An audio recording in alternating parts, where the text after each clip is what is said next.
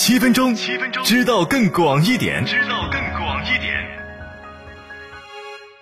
各位好，咱们今天来关注一下塞拉利昂共和国总统比奥访华。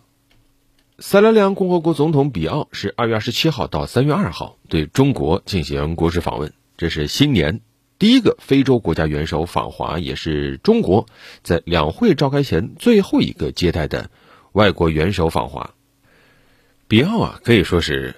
塞拉利昂政坛的老人物了，他一九六四年五月出生于塞拉利昂的邦特区，是邦特最高酋长的第三十三位孩子。一九八七年，他毕业于塞拉利昂军事学院。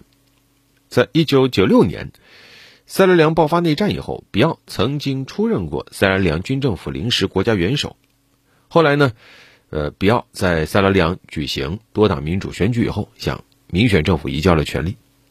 退役以后，比奥选择了读书，去美利坚大学拿到了国际事务硕士学位。比奥并没有离开塞拉利昂政坛太久。二零零五年，比奥加入了塞拉利昂人民党，此后参加了二零一八年大选，并且在那年获得胜利。就任以来，比奥大力削减塞拉利昂政府的财政支出，将农业、教育、卫生等等作为他的施政重点。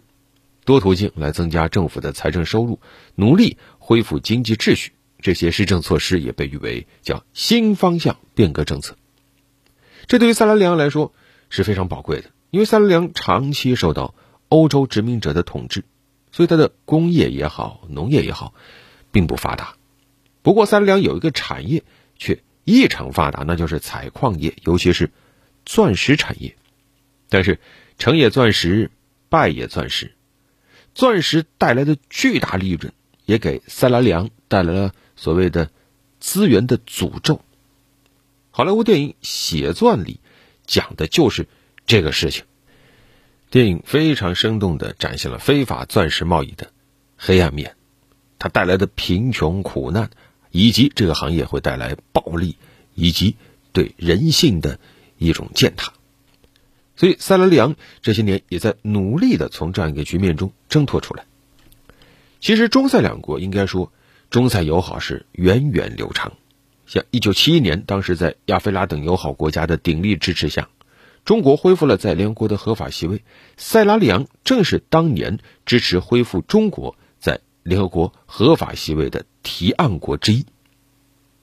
中国和塞拉利昂建交五十二年以来，两国的合作关系在不断的升级。中国和塞拉利昂的关系也实实在在成为了中非关系以及南南合作的典范。比如说，中国的武术在塞拉利昂就广受喜爱，不少大中小学都开设了武术课程。周末，甚至有很多小朋友去孔院学习太极拳。啊，在街头，如果说一些民众看到了中国记者，呃，就会用“呃你好”“早上好”这种中文打招呼。而且随着中塞经济和人文交流的不断加深，现在如果说一个三两年轻人他掌握中文的话，找工作都更有优势。所以现在当地中文学习的热情也是越来越高。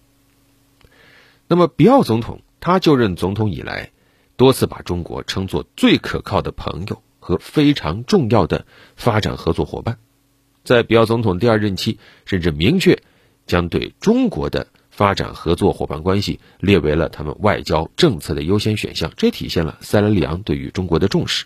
你像二零一八年八月份的时候，当选总统四个月以后，比奥就首次到访了这个被他称为兄弟的国家，当时是出席中非合作论坛北京峰会，并且对中国进行国事访问。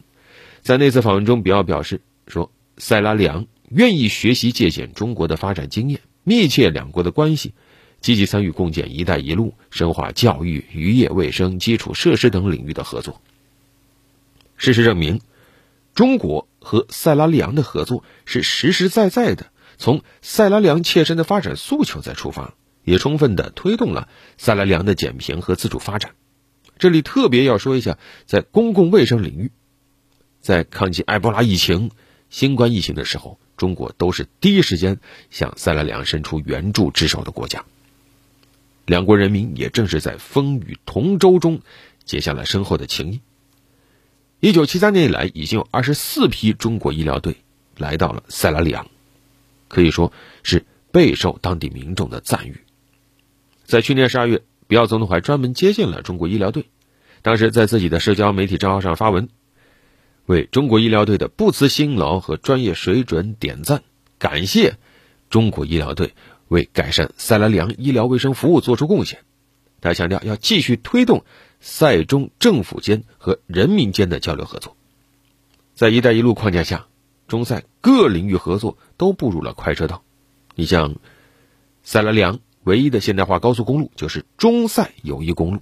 现在，中塞建设者还携手在翻修塞拉利昂的国家体育场等等。中塞建交半个世纪以来，无论国际风云如何变幻，两个国家在涉及彼此核心利益和重大关切问题上始终相互支持。那么这一次，塞拉利昂总统比奥来到了中国，他说：“中国经验为发展中国家加快发展。”提供了深刻启示，塞方愿意学习借鉴中国经验，中方加强共建“一带一路”合作，拓展基础设施建设、贸易、教育、公共服务等领域合作的新空间，为塞中传统友谊注入新动力，推动塞中全面战略合作伙伴关系进一步发展。其实何止是塞拉利昂呢？中非人民一直就是命运与共。中国也始终把发展同非洲国家团结合作作为我们对外政策的重要基石。今年中非合作论坛新阶会议会召开，我们也期待中塞合作能够再上一层楼，为共筑高水平中非命运共同体注入强大的能量。好了，本期就聊这么多。